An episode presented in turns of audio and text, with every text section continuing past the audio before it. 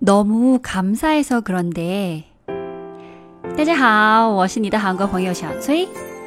上一集我们学了怎么在咖啡厅和在街上搭讪，都很简单啊，初级韩语的水平的人都可以使用的办法。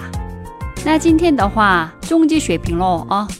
如果你好好复习了我们的一百句旅游韩语的话，就不难。但是你没有学过，估计觉得会有一点难。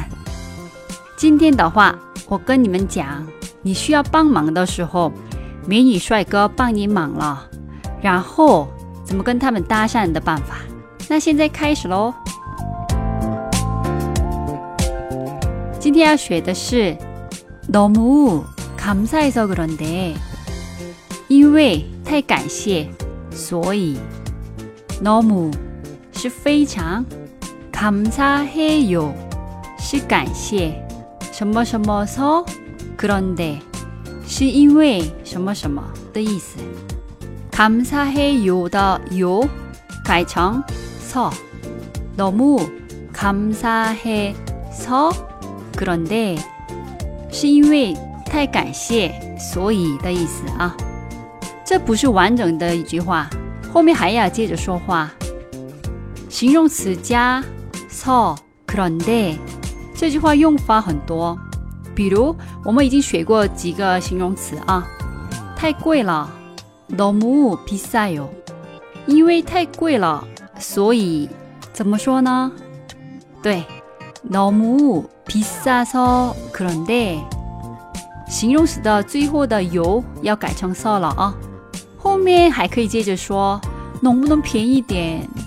싸게해주시면안돼 요？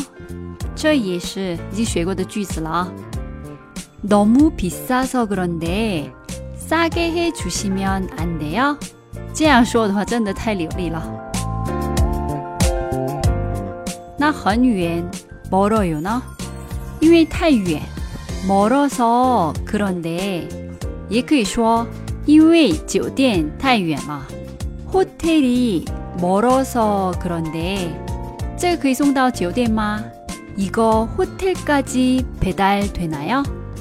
这句话我们也学过啊.我们学过 감사합니다.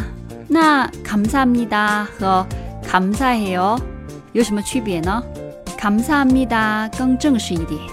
감사해요 感觉轻一点.两个都可以使用。只是外国人或者关系比较陌生的人，单独说谢谢的时候， 说“감사합니다”更适合。那现在开始讲技巧了啊，搭讪的技巧。我建议你问路的时候，先选帅哥或者美女你喜欢的那种类型的人问路。这里怎么走呢？여기어떻게가 요？ 帅哥美女不一定是一个善良的人。